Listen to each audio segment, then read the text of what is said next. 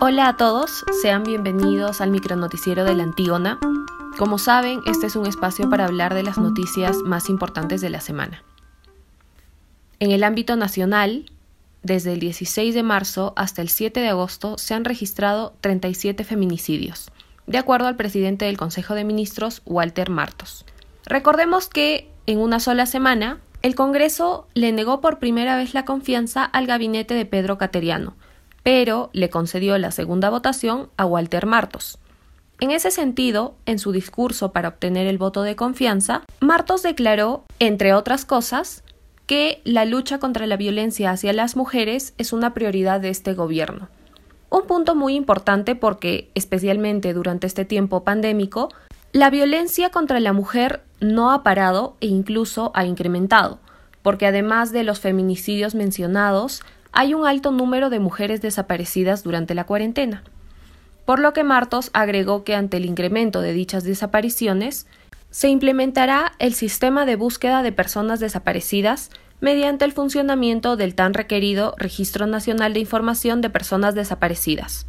Y digo tan requerido porque en el país, con la cuarentena, las denuncias pasaron de ser de un promedio diario de 5 a 8 y más de 900 mujeres, de las que el 70% son menores de edad, desaparecieron durante los tres meses y medio de cuarentena, datos de acuerdo a la Defensoría del Pueblo. Lamentablemente, este contexto pandémico ha facilitado que los feminicidios y desapariciones y en general la violencia contra la mujer incremente y por eso es necesario que las autoridades tomen cartas en el asunto con muchísima más rigurosidad.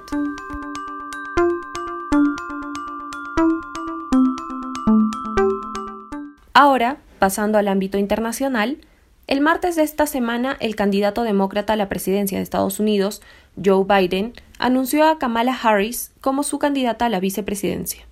Ella es la primera mujer negra y de ascendencia asiática en postular al cargo y, de ganarlo, la primera también obviamente en ocuparlo. El anuncio se da en un momento crítico para Estados Unidos, pues además de vivir la pandemia del COVID-19, al igual que el resto del mundo, está transitando por una crisis política, económica y social. Sobre esta última, de hecho, arrastra tensiones raciales.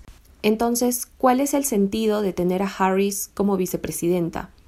Haciendo un breve historial, Harris fue criada por su madre para convertirse, junto a su hermana menor, en mujeres negras orgullosas y con confianza en sí mismas, de acuerdo a la BBC. Estudió Derecho y fue la primera mujer y la primera mujer negra en ser fiscal general de California, el principal puesto para hacer cumplir la ley, y posteriormente se convirtió en senadora de Estados Unidos. Entonces, de ganar Biden la presidencia, Harris estaría representando y dando voz no solo a la población afrodescendiente e inmigrante, sino también a las mujeres del país, por lo que su figura se opone completamente al racismo y sexismo de millones de ciudadanos americanos encarnados en Trump un golpe para la candidatura del actual presidente estadounidense y un halo de esperanza para la ciudadanía en años venideros.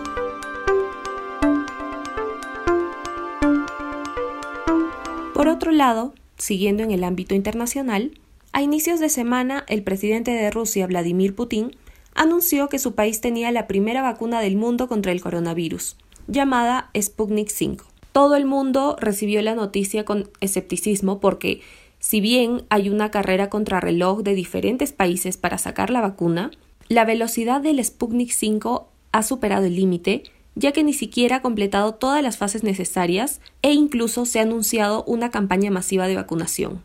Recordemos que el procedimiento para generar una vacuna se divide en dos etapas.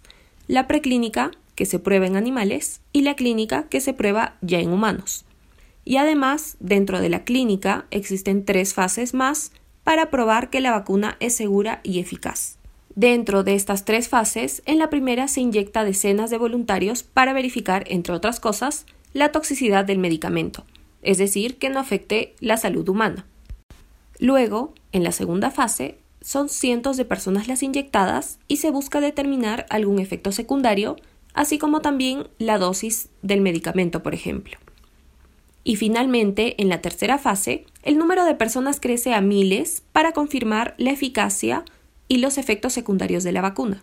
Recordando eso, la tercera fase de la vacuna rusa recién empezó el 12 de este mes. Además, la OMS declaró que esta vacuna no figuraba entre las seis que estaban más avanzadas, que son las de China, Estados Unidos y Oxford.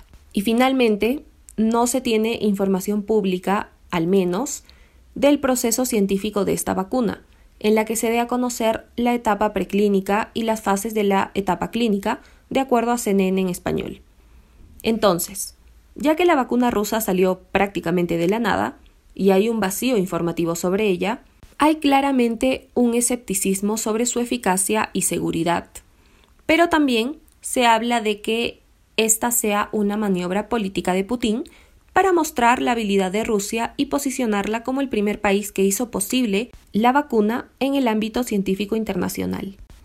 Aunque Putin asegura, obviamente, que la vacuna es eficaz y no atenta contra la vida humana, y que incluso una de sus hijas ya fue vacunada, recalco que no hay información científica sobre el proceso de esta vacuna y que tampoco ha completado todas las fases clínicas necesarias. De hecho, recién va a entrar a la tercera fase, que es la última, y que se va a dar paralelamente al proceso de vacunación masivo.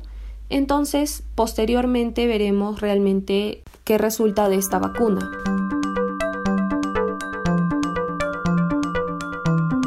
Y ya para cerrar la edición, todas las semanas informamos sobre cuál es la situación actual del coronavirus en el Perú. Hasta el día de hoy hay más de 535.000 contagiados, y 26.281 fallecidos a causa del COVID-19. Recordemos que hemos vuelto a un punto relativamente crítico con el incremento de contagios, por lo que ahora son más las regiones con cuarentena focalizada e incluso se ha vuelto a instaurar en Lima la inmovilización social los domingos. Creo que el ritmo de vida no es tan ajetreado como antes, por obvias razones, pero aún así paremos un momento para reflexionar, porque tenemos que ser más conscientes y seguir cuidándonos, ya que la pandemia no ha pasado para nada y en realidad todavía tenemos un largo camino que recorrer para superar esta crisis. Y bueno, eso fue todo por hoy. Gracias por acompañarme. Les recuerdo que tenemos página web donde pueden revisar todo el contenido de periodismo en femenino que tenemos y seguiremos produciendo.